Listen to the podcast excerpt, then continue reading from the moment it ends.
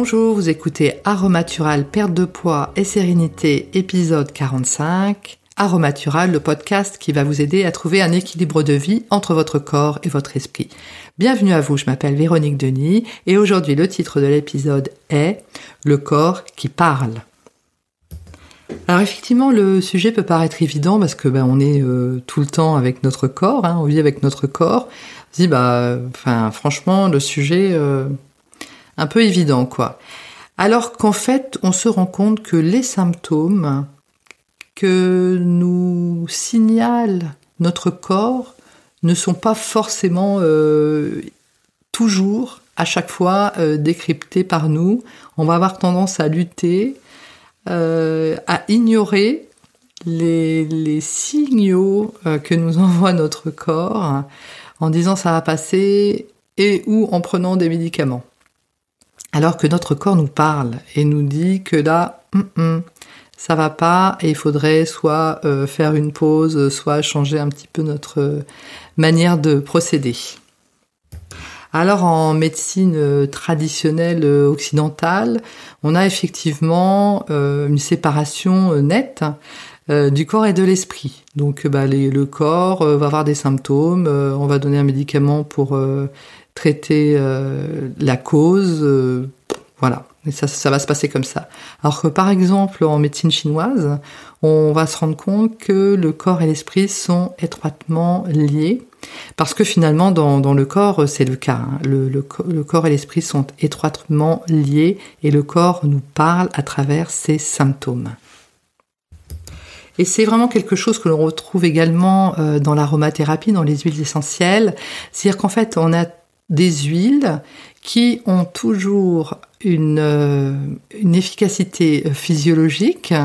Donc par exemple, le basilic, euh, l'huile essentielle de basilic va nous aider à digérer, mais on s'en sert également euh, au niveau euh, psychologique et spirituel pour euh, digérer les conflits que l'on n'aurait pas acceptés ou ce genre de choses. Donc en fait, dans les huiles essentielles, on se rend compte qu'on a également toujours également les, deux versants physiologiques et psychologiques, mais dans la même huile.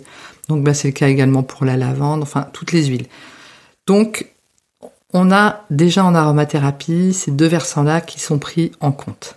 Et en fait, c'est assez logique hein, que les huiles essentielles fassent le versant euh, physiologique et psychologique, parce qu'en fait, les huiles essentielles sont issues de plantes et d'arbres euh, qui sont euh, issus de la Terre et du Soleil et, de, de, la planète, de notre planète entière en fait. Et en fait, ça constitue un tout que finalement l'huile essentielle va nous rendre à travers cela. Alors, comment effectivement euh, on peut constater que l'on a des symptômes qui sont dus par exemple à du stress? Donc on se rend compte que moi par exemple, quand j'ai énormément de stress, donc je commence à avoir mal un petit peu au niveau du, dos, j'ai l'impression d'être un, peu un âne batté. j'ai une espèce de poids là comme ça sur le dos et au niveau des épaules. Et j'ai très très mal au niveau du trapèze. Et je sais que c'est euh, non pas physique, mais c'est uniquement euh, psychologique, parce que le, stress monte, monte, monte, j'ai énormément de, choses, on m'a mis la pression, etc. Et ça va se transformer comme ça. Et le, bout du bout de, cela, c'est que je vais avoir euh, le cou qui est bloqué. Je ne pourrai plus du tout tourner la tête ni à droite ni à gauche. Et donc à ce moment-là, quand c'est comme ça, ben, comme je, mon travail c'est de conduire d'un hôpital à un autre, parce que je suis délégué médical dans l'année. Euh, si effectivement mon cou est bloqué, ben je, ne peux pas conduire. Hein. donc euh, effectivement, ben, ça m'amène euh, naturellement à devoir m'arrêter. Donc c'est rare, hein, ça m'arrive peut-être tous les 3-4 ans. Donc, mais mon corps m'a parlé, m'a dit oulala, là, là, trop de stress, ça va pas aller. Il y a également les migraines qui sont un symptôme qui sont vraiment importants à prendre en compte. Et euh, parfois, ça peut être le symptôme bah, ou de stress, effectivement, euh, chronique. Ça peut être également, si on a subi euh, plus jeune des attouchements ou ce genre de choses et que nous avons oublié, en, passant du stade enfant au stade adulte, notre mémoire, notre cerveau a oublié ces événements traumatiques, ils pourront euh, effectivement se rappeler à nous à travers euh, des maux de tête euh, récurrents et importants. Hein, donc vous voyez, c'est important de prendre en compte nos symptômes. Ça ne veut pas dire que le symptôme est forcément issu d'un événement traumatique majeur. Hein. Ça n'est pas ce que je dis, mais c'est effectivement la face immergée de l'iceberg de quelque chose. Et donc, il faut toujours chercher par rapport à cela. On peut également avoir pris euh, énormément de poids. Donc effectivement, bah, le corps parle, euh, ça n'est pas effectivement une pathologie de prendre du poids.